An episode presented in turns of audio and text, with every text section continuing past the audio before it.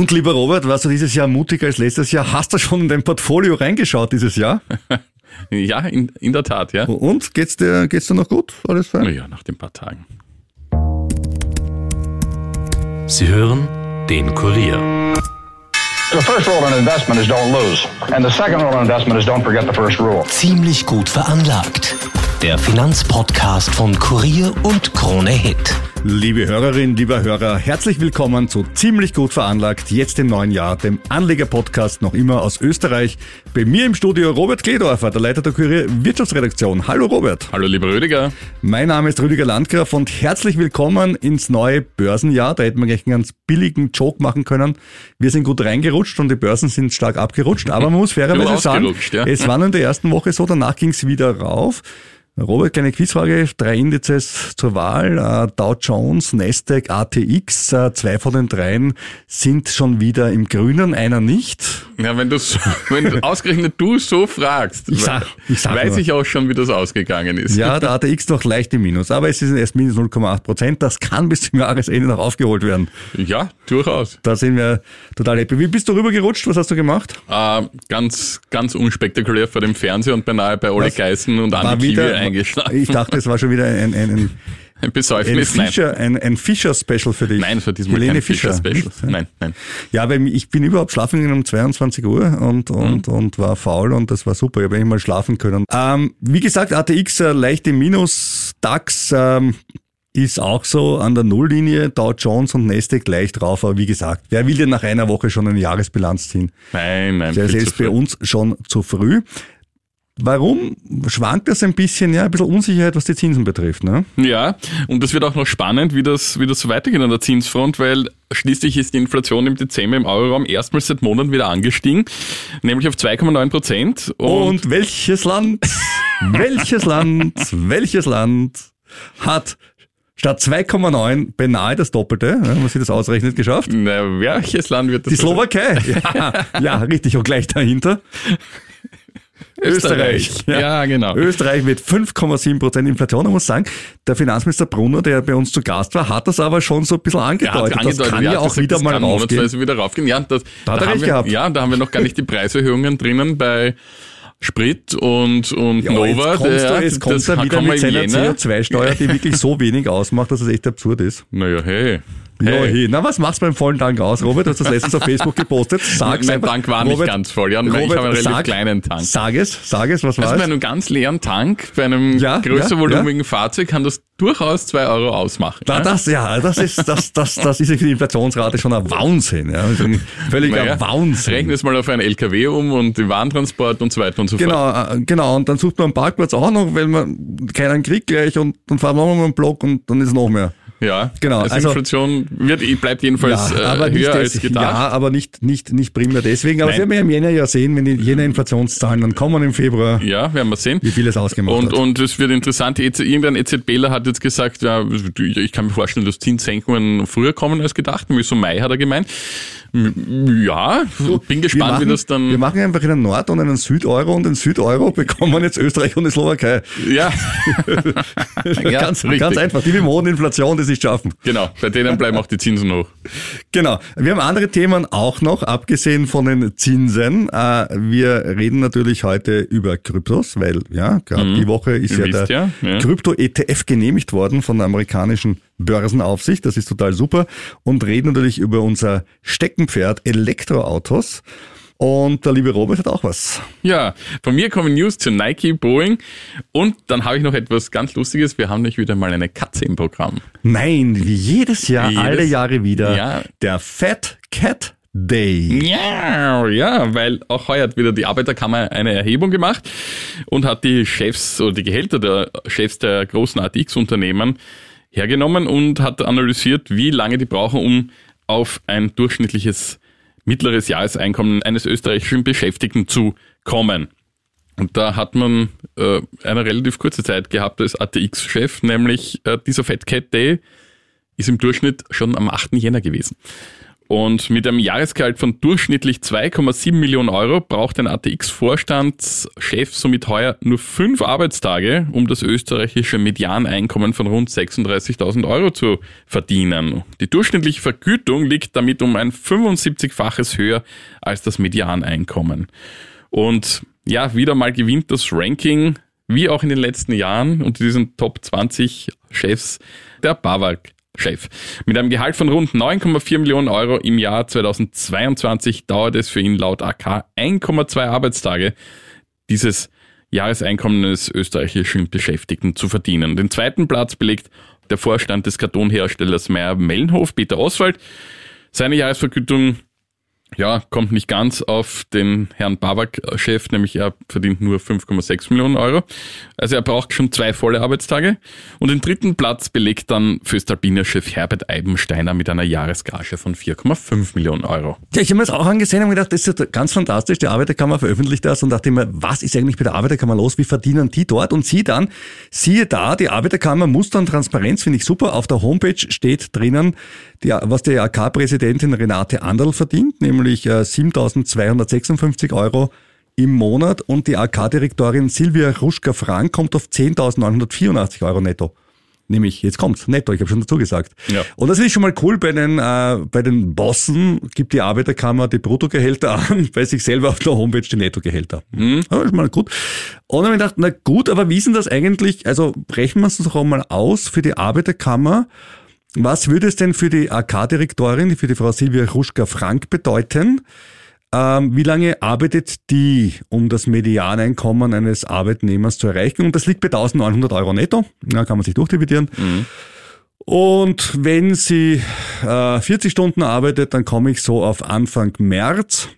Und wenn sie 60 Stunden arbeitet, dann kommt sie halt dann ein bisschen später rein, dann kommt sie im April rein. Also ich glaube nicht, dass die Arbeiterkammer Chefin mehr als 40 Stunden arbeitet. Die Direktorin, die Direktorin. Es Oder geht um die, um die, Direktorin, ja, die verdient mehr als die, die verdient mehr als die Ja, das, ist, das hat mich auch ein bisschen überrascht, ja. Äh, keine Ahnung, ist, ist so. Und ähm, haben wir gedacht, na gut, dann müssten wir doch eigentlich im März äh, den Fettarbeiterkammer Cat Day feiern. Und äh, ich glaube, da sollte man die Arbeiterkammer auch einladen dazu, oder? Das wäre doch was. Das wäre wär lustig, ja. Das wäre doch was, mal sie, sie einzuladen dazu. Weil einen kleinen Unterschied sehe ich noch zum, zum, zu den ATX-Konzernen. Ähm, man zwingt mich nicht, Produkte der ATX-Konzerne zu kaufen. Ja, sehe ich auch so. Allerdings zahle ich diese Arbeiterkammer-Umlage ganz fix. Und Ja, das und ist die für zahle ich eigentlich un- ungern. Nein, ich zahle sie auch gerne. Nein, ich zahle sie nicht gerne. Ja, gut, es sind, sind viele gute Sachen auch dabei.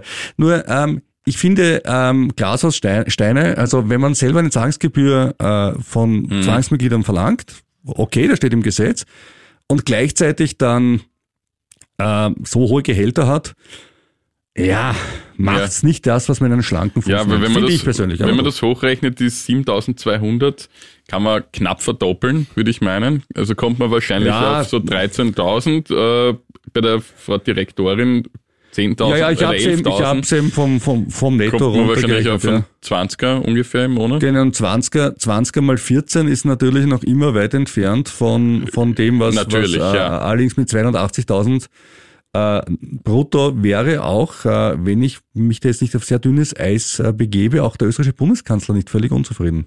Ja, der verdient, seinem, äh, ich glaube, der verdient weniger. Ich glaube, der hat ein keine Zweier davor stehen. Aber okay, wir wollen jetzt nicht äh, für Karl Nehammers Gehalt demonstrieren hier. So, so nötig hat es dann auch Das nicht. ist, das ist nicht Aufgabe dieses Podcasts. Nein. Kommen wir eher zurück zu Zahlen, nämlich zu den Bitcoin-Zahlen. Und die sind recht erfreulich, weil über 40.000 Euro steht der Bitcoin aktuell. Das ist seit Jahresanfang ein Plus von 10 Prozent. Na, also Ja. im Vergleich zum ATX. Habe ich, hab ich 11%. nicht vor, vor zwei Wochen gesagt? Bitcoin? Hast du, hast du vor zwei Wochen gesagt, äh, sogar noch ohne Astrologen. Äh, nicht ganz großartig. Ähm, Im Vergleich zum ein Plus von schlanken 158 Prozent, muss man auch mal sagen. Mhm. Ja. Also mehr als verdoppelt, äh, schaut doch gut aus. Er war auch schon mal bei 56.000, muss Ja, man auch muss dazu sagen. Ja. Aber seit Dezember 22, also seit 13 Monaten geht's rauf und wie lange noch? Jetzt gab's eine gute Nachricht, der Bitcoin-ETF ist genehmigt worden. Und was macht so ein Bitcoin-ETF?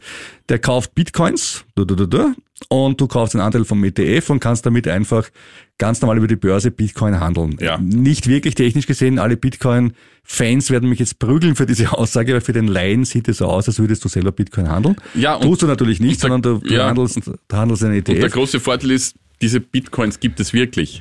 Diese Bitcoin gibt es wirklich, genau. Und das Ganze ist auch ein, ein, eine Sache, die geregelt ist von Genau. der amerikanischen Wertpapierbehörde, wo man dann von ausgeht, dass gewisse Sam Bankman-Fried äh, Geschichten und ähnliches, also Nicht letztes Jahr sollten, berichtet ja. haben, nicht passieren sollten. Genau. Und was haben alle gesagt? Na jetzt, wenn der Bitcoin-ETF kommt, dann geht der Bitcoin natürlich rauf, weil der muss ja Bitcoin kaufen. Und wenn er so kaufen muss, dann Mhm. gibt's weniger Bitcoin oder gibt gleich viel Bitcoin, weil mehr Nachfrage und dann geht natürlich der Preis nach oben.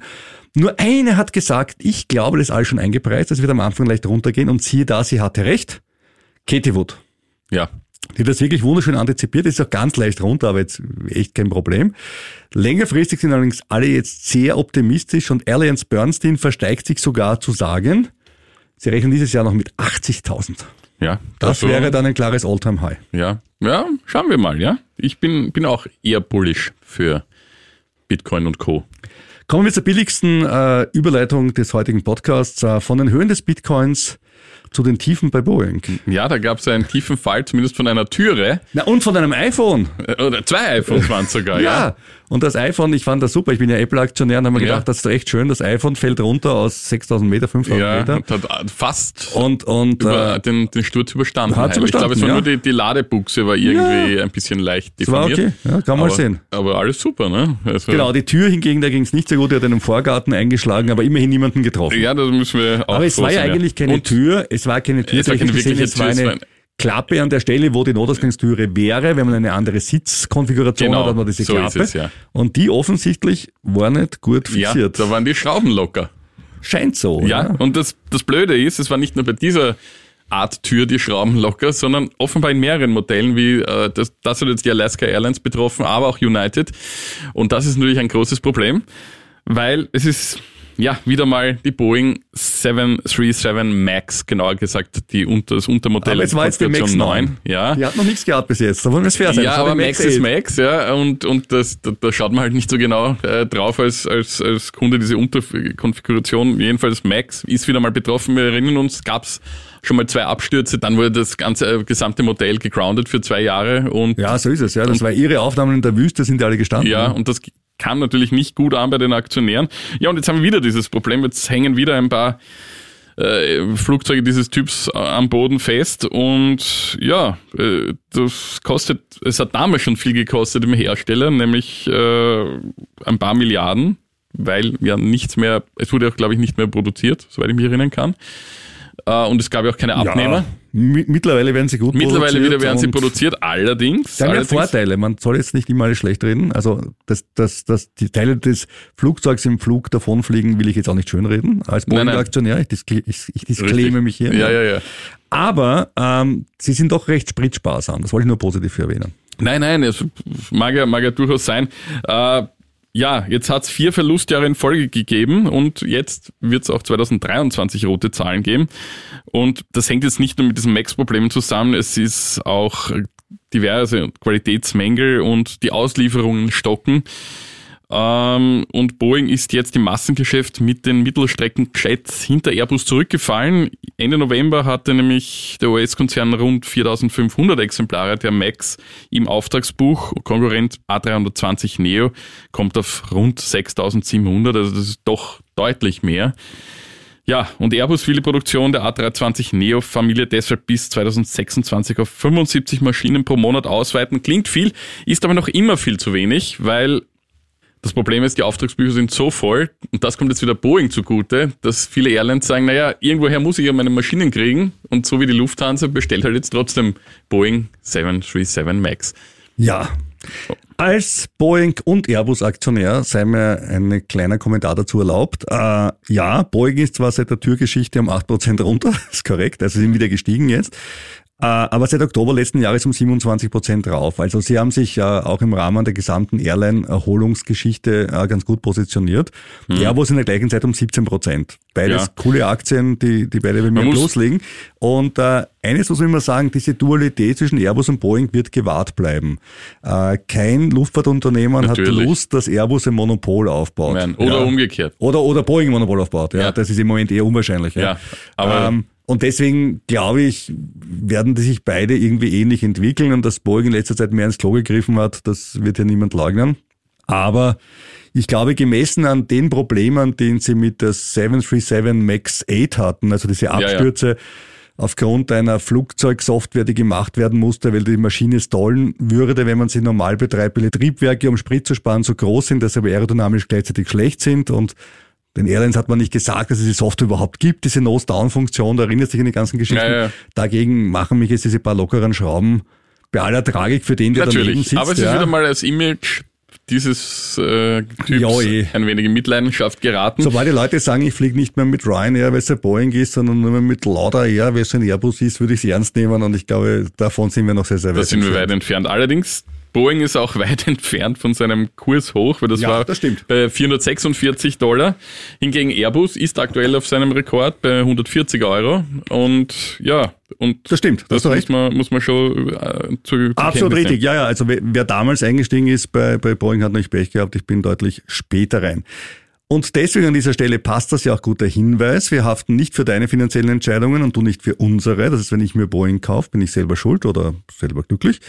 Äh, bevor du dich zu einer Geldanlage entschließt, informiere dich bitte umfassend und Nennungen von Aktien und anderen Anlageinstrumenten, wie zum Beispiel den Bitcoin-ETF heute, stellen keine Kaufempfehlung dar. Wenn wir selbst Aktien oder ähnliches Zeug haben, dann sagen wir es auch dazu. Genau. Rüdiger, lass uns mal zur Abwechslung wieder über Elektroautos reden. Hatten wir schon lange nicht mehr. Wie geht es eigentlich deinem Tesla bei diesen arktischen Temperaturen?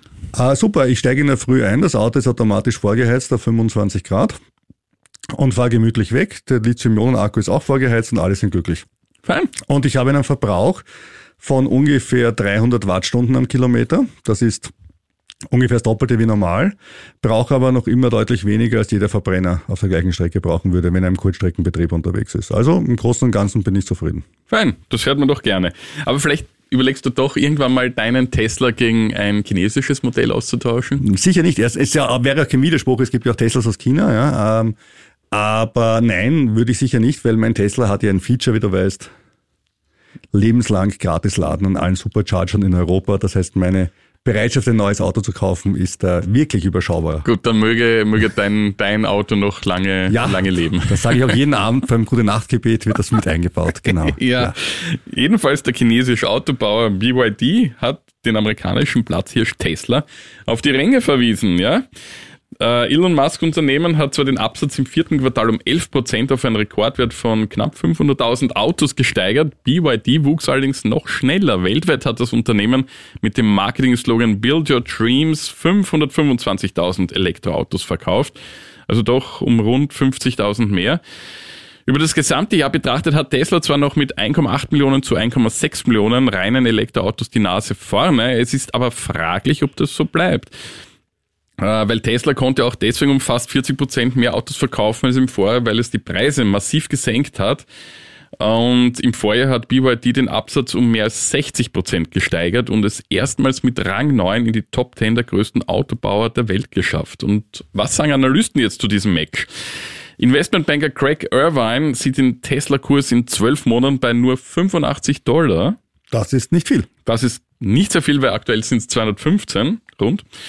Das wäre ein Rückgang um rund zwei Drittel und in einem, in einem Interview mit CNBC verglich er Tesla mit Toyota und er sagt, es gibt nichts, was Tesla hat, das Toyota nicht hat. Warum sollte Tesla mit einem hohen Multiplikator zu Toyota gehandelt werden, wenn es nur einen Bruchteil der Fahrzeuge verkauft? Ja, ähm, weil die Wachstumsrate bei Toyota deutlich geringer ist als bei Tesla, ist die einfache, ist die ganz einfache, banale ist Antwort. Eine, eine und, gute und, Antwort. Und ja. äh, Toyota hat eben irrsinnig lang eine komplette Verleugnung, was Elektromobilität äh, betrifft, Stimmt. gemacht und gesagt, es, es geht um Hybrid, da waren die ja super. Und, da waren es gut, da waren sie ganz weit vorne. Aber das andere haben sie einfach gesagt, das funktioniert nicht, das gibt's nicht, das können wir nicht brauchen, ja, und, und jetzt haben sie eh umgerudert ja. und jetzt bauen das auch, ja. Vielleicht ist, ist der Toyota-Vergleich einfach verkehrt. Wäre ja, aber du kannst Marke Volkswagen nehmen zum Beispiel. Oder, oder äh, wir haben ja letztens gesprochen über deine Freundin von Stellantis. Ich, äh, ich hätte es mit BYD den, verglichen. Den, den, den geringsklar gefahren, man kann es mit BYD vergleichen. Da wäre es sinnvoller gewesen. Ja, bei BYD kommt halt immer, ich als geplagter China-Aktionär sage halt immer dazu, da hätte ich halt schon ganz gerne so 20% Abschlag, weil es ist halt in China und ja. du weißt nicht genau, wenn die, wenn die KP Natürlich. sagt, da, pff, aus irgendeinem Grund Stromnetz überlastet, wir brauchen jetzt keine Elektroautos mehr. Du, du weißt das einfach nicht drinnen. Das kann ich ich, von ich habe BYD-Aktien ja. und bin ja auch gespannt, wie es weitergeht. Wie, wie ist der gelaufen eigentlich bei dir bis jetzt? Bist du, bist du happy oder? Sie sind leicht im Minus, äh, weil ich es einfach zu einem ungünstigeren Ja, Zeitpunkt okay, gekauft das- habe. Aber, aber es war im. Vorjahr eigentlich eine Seitwärtsbewegung und das ist für mich eher das Überraschende, aber da sehe ich dafür mehr Potenzial. Ja, genau. Ja, bei Tesla, zurück, zurück zu Tesla, da sagen andere Analysten, dass auch 380 Dollar heuer möglich wären. Also das Die ist alte, eine die alte. Wundertüte. Ja. Die einen bewerten es immer als eine, als eine Tech-Aktie mit Wachstum, Ja. die anderen bewerten es immer als einen Autohersteller. Ja, So, suchst dir aus. genau. Ja. Ähm, Tesla hat im Vorjahr wegen des großen Tech-Hypes allerdings bereits 120 Dollar zugelegt. Vom Höchststand von mehr als 400 Dollar im November 2021 ist sie aber noch immer weit entfernt.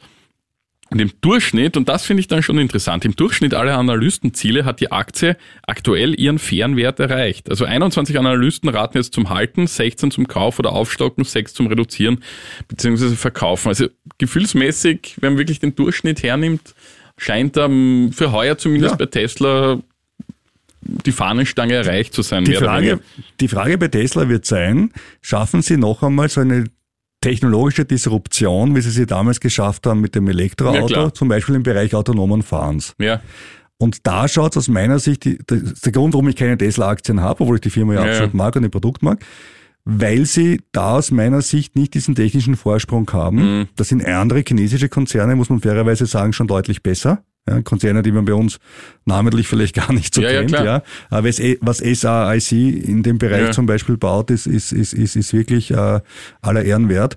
Und das ist der Grund, warum ich Tesla dieses, dieses hohe KGV auch nicht zutraue, weil sie einfach ähm, diesen Vorsprung nicht mehr haben. Mhm. Was sie allerdings geschafft haben, und das ist super, sie können das Zeug viel billiger bauen als die anderen. ja. Also sie haben ihre Produktionsketten und das ganze Zeug wesentlich besser im Griff, als es VW hat und so weiter. Das heißt, mit einem Auto, das gleich viel kostet, wie einem Model 3 versus nehmen wir einen VW ID3, verdient Tesla pro Auto deutlich besser als VW pro ID3. Und das ist schon noch ein Vorteil, den sie haben. ja. aber die, sie müssen auch bei den Preisen stark die Hosen runterlassen. Sie können es eben. Und das Schöne ist, noch geht's, und, und sie können es, ja. Ja, Also, aber der, der Konkurrenzdruck wird härter. Werden wir sehen.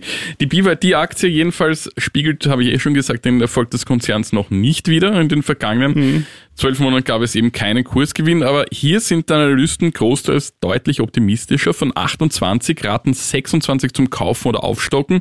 Das Kursziel liegt im Schnitt derzeit 60 Prozent über dem aktuellen Wert der in Hongkong notierten Aktie.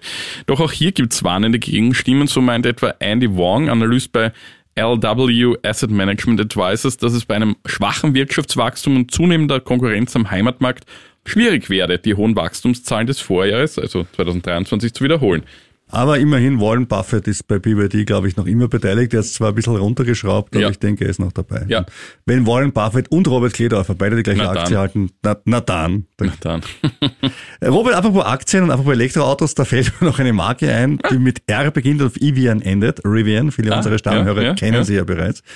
Äh, Rivian seit Jahresanfang, ich habe für dich nachgesehen. Ja, ich äh, habe auch schon nachgesehen. um 12 Prozent ja, im. Minus, der Nasdaq um 1 Prozent im Plus, wie erwähnt. Aber, aber Robert, du sitzt das eh aus, also da machen wir keine Sorgen. Und zweitens, gute Nachricht für dich, äh, Rivian hat ein neues Leasing-Modell vorgestellt, das die Nachfrage steigern sollte und hat zudem auch noch einen neuen Firmenkunden gefunden, nämlich neben Amazon, die ja beteiligt sind, dran jetzt noch AT&T. Die wollen Autos kaufen. Leider hat Rivian nicht gesagt, wie viele. Das hätte Ja. dem Aktienkurs vielleicht mehr geholfen. Äh, Und Rivian will dieses Jahr schwarze Zahlen schreiben. Und Mhm. in Summe haben sie bereits, wir haben vorher so Zahlen gehört, Tesla 400.000 oder 500.000, 300.000 bei Total, BYD ja. und so weiter. Äh, Rivian hat bis jetzt in Summe schon 36.000 Autos verkauft. Aber Mhm. es wächst. Äh, schauen wir zu einer anderen Elektroautomarke. Äh, schauen wir zu Fisker. Ja, den hatten wir auch schon mal im, Ja, Podcast. Na, Fisker Ocean, der ja bei uns in Österreich gebaut wird, in Graz bei Magna. Mhm. Die Aktie ist in den letzten sechs Monaten um schlanke 80 Prozent gefallen. Ja.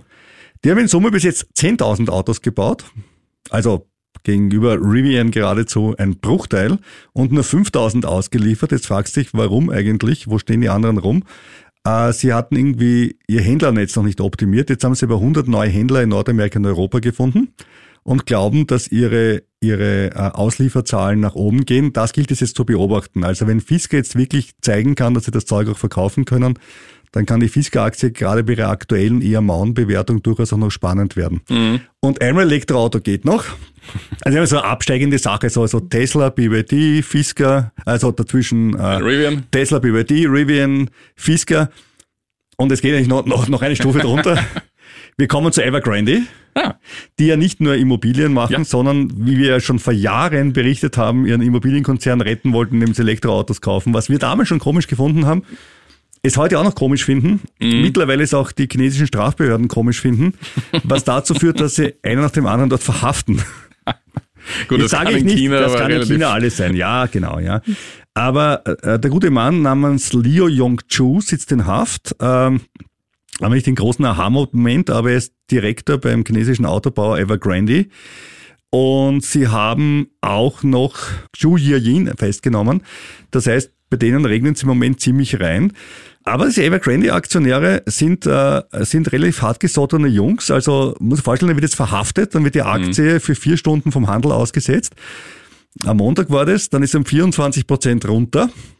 Dann haben viele gesagt, da kaufe ich jetzt nach und am Schluss war das minus nur 6 Prozent. Also wenn es Ja. da unten, beide Tipp, wenn es da unten reingegangen bist, relativ schön. Das sind, gibt's aber Optimisten. Und jetzt, offenbar, und ja. jetzt, jetzt kommt noch die Quizfrage. Also wir haben ja vorher gesagt, Fisker 10.000 Autos gebaut und Rivian 36.000 Autos und Tesla und so mehrere Ja, ja. hunderttausend, also im, im Quartal Ja, ja, nur, ja, im Sommer ja. ist nur Millionen bereits, das ist klar. Ah, Evergrande NEV, die ja den Konzern retten durch Elektroautos, ähm, wie viel Stück glaubst du, haben die bis jetzt verkauft? China, großer Markt, ja, doch, Ja, auch ein Menschen. paar tausend. 1000. Ah, doch. Also ein bisschen über 1000. Hm? Gell? Und dann denke ich mir schon, wenn 1000 Elektroautos den Evergrande-Konzern retten können, dann kann ja die Immobilienkrise in China gar nicht so arg sein. so. Kommen wir zu Nike. Mehr als 27 Jahre lang waren Golf-Superstar Tiger Woods und die Marke unzertrennlich miteinander verbunden. Man könnte sagen verhabert, wie man es in Wien so schön ausspricht. Ziemlich beste Freunde. Und Ziemlich jetzt? beste Freunde, ja, jetzt ist aus. Warum das? Ja, am Montag verkündete Woods das Ende der Partnerschaft und hat eigentlich keine wirklichen Gründe genannt. Äh, Es kann nur vermutet werden, dass sie mit den wirtschaftlichen Problemen beim Sportartikelhersteller zu tun haben, weil äh, für die weltweite Nummer 1 läuft es derzeit auf mehreren Ebenen etwas unrund. Ausgerechnet im Jahr der Fußball-EM, heuer in Deutschland, neben den Olympischen Spielen äh, der wichtigste Umsatzbringer, setzt dem Ausrüster der Mitbewerb zu. Einige Teams haben von Nike gewechselt oder sollen dies vorhaben und das ist eben kein gutes Vorzeichen für den US-Konzern, der schon 2022 wirtschaftlich einen Durchhänger hatte. Ja, ich möchte an dieser Stelle auch einen Disclaimer bringen, weil es einfach wichtig ist, äh, auch einmal die Fashion-Komponente hier bei ziemlich gut veranlagt zu betonen. Äh, Robert Kledorfer trägt passend zum heutigen Thema seine Nike-Schlapfen. Also du bist zumindest noch, noch ein Nike-Fan. Das heißt, wozu brauchen die Tiger Woods, wenn sie Robert Kledorfer haben? Ja, ja, ja, ich bin natürlich voll dabei, also Nike, aber ich habe keine Nike-Aktie, muss ich sagen. aber Nike allerdings erwirtschaftete durch die Partnerschaft mit Woods umgerechnet knapp 10 Milliarden Euro, das hat man ausgerechnet. Und auf der anderen Seite soll Woods von Nike nur knapp 500 Millionen Euro erhalten haben. Also da hat einer schon deutlich mehr profitiert als der andere. Allerdings ist das eine Einzelperson gegen einen Konzern. Hm. Ja. Ja, ähm, also das ist nicht so super gelaufen. Und das zweite Problem bei Nike ist natürlich auch die allgemeine Kaufzurückhaltung, weil viele in der Pandemie schon sehr viel gekauft haben und dann jetzt sich zurückhalten. Und die Hersteller liefern sich ziemliche Rabattschlachten, daher habe auch ich Nike mir leisten können. Und ja, hohe Lagerbestände gibt's auch und das verursacht alles miteinander Kosten. Und kurz vor Weihnachten kündigte der Hersteller an, durch mehr Automatisierung und ein einfacheres Produktsortiment den Konzern schlanker aufstellen zu wollen. Die Aktie hat in den vergangenen zwölf Monaten 20 Prozent an Wert verloren. Nicht nichts. Äh, Konkurrent Adidas hingegen verzeichnet ein fast 30-prozentiges Plus im selben Zeitraum. Die Analysten sehen den Durchhänger bei Nike als Kaufgelegenheit. 26 Raten zum Kaufen oder Aufstocken, 12 zum Halten und nur 2 zum Reduzieren und Verkaufen. Das durchschnittliche Kursziel liegt 20 Prozent über dem aktuellen Kurs. Also da könnte es wieder aufwärts gehen. Bei Adidas hingegen scheint der Zenit erreicht. Nur noch 6 Prozent sehen die Analysten an Kursgewinn möglich. Elf Analysten raten zum Kaufen und Aufstocken, aber gleich 14 zum Halten und 5 zum Reduzieren bzw. Verkaufen. Und Adidas rechnet auch für 2023 mit einem Verlust infolge des Abverkaufs von diesem bekannten Cheesy Schuhen des ehemaligen Testimonials Kanye West. Ja, das ist eine andere Geschichte. Zum Thema Verhaltensauffällige kommt ja hinten auch noch was in unserem Ja, ja. Podcast. Robert, ich habe mir was zum Herzen genommen, was äh, du mir gesagt hast, nämlich ich habe mal gesagt, ich schaue mir mal ein bisschen Bonds an, ja, weil wir letztens gesagt Ja. haben, dass der ist nur Alternative für Aktien gilt ja nicht mehr, man soll Bonds äh, kaufen und dann ist es ja immer so, man sagt, ja, Bonds bei mir schon total super und dann schaut man sich ein bisschen um und Ja. sagt, so easy ist es gar nicht. Habe ich bei Forbes.com nachgesehen, die haben gerade aktuell die besten Bonds aufgelistet und ich habe mir drei rausgepickt, die ich vorstellen möchte. Beginnen wir mit dem PIMCOS Enhanced Short Maturity Active ESG ETF. Wie immer sehr schöne Namen, die leicht auszusprechen Natürlich. sind. Äh, was macht er? Naja, eh, es wird aktiv gemanagt und er hat Bonds drinnen kurzer Laufzeit. Äh, was den Sinn hat, dass wenn die Zinssätze steigen, würden ja Bonds normalerweise sinken, die bereits draußen sind, aber durch die kurze Laufzeit ist der Effekt nicht so arg. Das heißt, wenn die Zinssätze um 1% steigen sollten, sinkt der Kurs nur um 0,35 Prozent. Also da ist man relativ auf der sicheren Seite. Da haben sie mehr als 200 festverzinsliche Titel drin. Äh, Die haben eine effektive Laufzeit im Schnitt von äh, ein paar Monaten. Genau genommen sind es fünf Monate. Und die aufs Jahr hochgerechnete 30-Tages-Rendite liegt im Moment bei 5 Prozent. 80 Prozent des Portfolios sind als Investment Grade eingestuft, also auch nicht nur Ramsch drin. Äh, Er ist halt relativ teuer mit 0,25 Prozent Kosten, aber dafür wird halt aktiv gemanagt, was ja bei einem Short Maturity kaum anders geht, weil sonst sind einfach ausgelaufen, das Geld ist zurück und der gute Fonds ertrinkt im Geld. Für den Robert, unseren alten Pfennigfuchser, einen, einen, einen iShares Tips Bond ETF mit 0,03 Prozent. Das ist ein Inflation Protected Bond. Äh, Das heißt, du kriegst einerseits die Ex-Zinsrate sozusagen plus die Inflation. Die sind im Moment natürlich ähm, jetzt nicht wahnsinnig hoch, weil die Inflation in den USA gering ist, mit 2,84 Prozent. Diese Tipps-Bonds werden ja direkt von der Fed ausgegeben und der iShares ETF kombiniert die jetzt welche in der Laufzeit von 0 bis 5 Jahren und versucht auf diese Art das Risiko von Zinsschwankungen äh, möglichst gering zu halten. Na gut, aber 2,84 Prozent, da kann ich ja schon in Europa bleiben, komme ich dann gleich dazu. Und äh, wenn du jetzt aber wirklich sagst, es ist dir alles wurscht, du willst einen High Yield Bond ETF, da gibt's einen SPDR und der hat 2000 Anleihen, die allerdings wirklich größtenteils BB und drunter sind. Also Gut, das ist mir aber egal bei diesem ja, aber wenn jetzt ökonomisch irgendwas passiert, was, was ein großes Husten verursacht, dann Hm, fallen halt gleich mehr als einer auf einmal aus. Also es gibt schon immer sowas wie ein Clusterrisiko, natürlich. das man mit einer Streuung nur verschiedene Unternehmer nicht unbedingt äh, lösen kann. Die auf ein Jahr hochgerechnete Monatsrendite liegt aktuell bei über 9%. Wie gesagt, ich bin ja jemand, der sagt, ich nehme ja solche Bonds eigentlich rein, damit mein Portfolio ruhiger wird. Na, bin ich so ein High-Yield-Freund. Ich schon. Da wird der Robert zur richtig alten Ja, auf Vorebene bin ich ein High Yield Freund. Fremdwährungskredite auch, oder nicht so? Ich frage nur. Frage für einen Freund, ne? Ich würde eher äh, zum ersten tendieren von den dreien oder zu einem ETF, der die EZB-Zinsen mit Staatsanleihen nachbildet, wie den DBXD Ionia. Der wird aktuell circa eine Jahresrendite von viereinhalb, vielleicht fünf Prozent erreichen.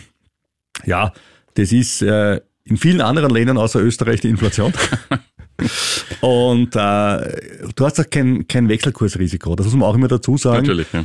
Ähm, wenn man halt sagt, ich habe da irgendwas mit 2,8, 2,9 Prozent und dann habe ich ja Dollar zu Euro ähm, Volatilität von 4, 5 Prozent, dann kann es schnell mal in die eine oder die andere Richtung gehen und das ist für mich eigentlich dann ja nicht, nicht, nicht der sichere Anker, den ich gerne im Portfolio durch einen Bond hätte. Ja, verstehe ich. Ja, das war's dann mal wieder für. Naja, also. Also ganz kurz noch, wir haben schon wieder Elektroautos gehabt, aber, Eben, Elon, aber, ja ja, aber Elon Musk als Person noch. Äh, Robert, Quizfrage für dich. Was haben laut Wall Street Journal LSD, Kokain, Ecstasy, halluzinogene Pilze und Ketamin gemeinsam? Drogen. Richtig und genauer in dieser Rubrik, was könnte es bedeuten? Da hat sich der Herr Musk vielleicht schon an der ein oder anderen dran probiert. Alle die sollen von Elon Musk konsumiert worden sein, sagt das Wall Street Journal, wie gesagt. Ich sage das nicht, die sagen das. Ähm, allerdings muss man sagen, bei SpaceX gibt es immer random Drogentests, die durchgeführt werden, weil die NASA ja sagt, äh, das ist für alle Zulieferbetriebe ähm, Mhm. wichtig, was ja auch cool ist, weil du willst nicht zwingendermaßen ins All fliegen und hat irgendeiner auf LSD Ja. eine Schraube nicht angezogen, siehe Boeing. Also sage ich nicht, dass das der LSD war, aber ich sage nur, so eine Ja, Schraube, passieren, ja. so eine Schraube hat man Ist gelernt, wichtig, ja. kann schlimm sein. Weil es gibt ja auch so technische Geräte, fragen sich, wozu gibt's da jetzt diese Schraube drin? Die macht doch gar nichts. Ja, das sollte sie trotzdem, Robert, Lass sie lieber drin.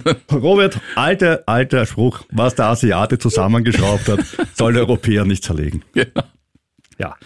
Gut, aber das war's. Ähm, er selber leugnet alles und sagt, das Ketamin hat er schon genommen, aber das war wegen seiner Depression und das wurde ihm verschrieben und alles ist cool. Okay. Ja, In aller Kürze. werden wir sehen, wie es da weitergeht. Bei uns geht es jedenfalls nächste Woche weiter. Ähm, wer uns bis dahin noch schreiben möchte, dann bitte an ziemlich gut veranlagt at kurier.at. Wir sind für alle Fragen, Wünsche, Anregungen, Meinungen offen. Es geht natürlich auch postalisch. Und zwar an den Kurier Leopold Unger Platz 1 in A1190 Wien zu Handen Magister Robert Gedorfer, Leiter der Wirtschaftsredaktion. genau. Und wir werden das dann natürlich alles der Reihe nach abarbeiten. In diesem Sinne, wir hören uns nächste Woche wieder. Dann sind wir vielleicht reicher. Aber sicher weiser.